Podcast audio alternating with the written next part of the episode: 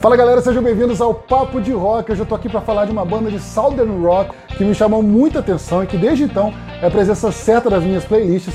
Eu tô aqui para falar e para te apresentar a Blackberry Smoke.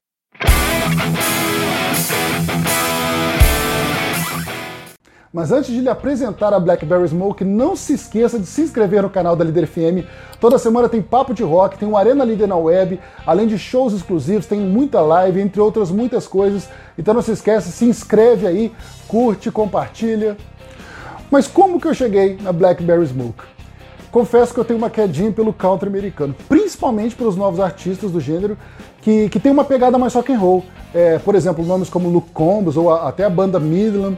E é, e é inegável o parentesco com o rock. Isso vem desde os primórdios, em nome de artistas como Johnny Cash, por exemplo. Uma espécie de variação dessa mistura do country e do rock clássico é um estilo conhecido como Southern Rock, que basicamente é uma mistura desses gêneros com uma pitada do blues que surgiu no sul dos Estados Unidos por volta do início dos anos 70. Para ficar mais claro e exemplificar melhor o que é o Southern Rock, alguns dos principais representantes do gênero seriam bandas como The Allman Brothers, o ZZ Top, The Marshall Tucker Band, que é muito legal, é, e a principal delas, talvez, a grande representante da bandeira do Southern Rock, a Lynyrd Skinner, que é reconhecida mundialmente, ou seja, é uma espécie de rock caipira americano.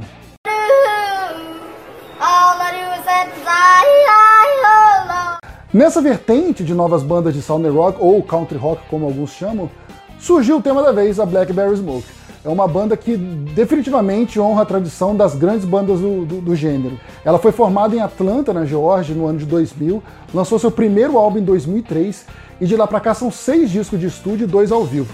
É, o último disco deles foi lançado em 2019, foi gravado ao vivo exatamente em Atlanta, é um disco muito legal.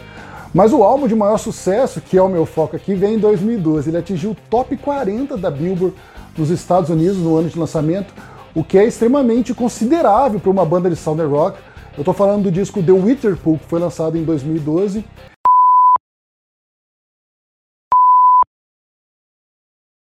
Para quem curte Liner Skinner ou tem uma quedinha por bandas do tipo, precisa tirar um tempo para ouvir esse disco. É, é, aquele tipo de álbum que se você nunca ouviu não vai se incomodar. Dá para deixar rolando sem, sem, necessidade de pular nenhuma música e combina muito bem com viagens de carro, principalmente as músicas Lucky Seven, que é um bluesinho moderno muito legal, e as duas melhores da banda, na minha opinião, a música Pretty Little Lie, um exemplo clássico do southern rock pop com uma batida é, que facilmente toca em qualquer rádio de rock, e One Horse Town, que tem uma pegada mais country, inclusive com a letra lembrando bastante esse cenário do country americano. Eu recomendo demais, sem dúvida nenhuma. One Horse Town é a minha favorita da banda.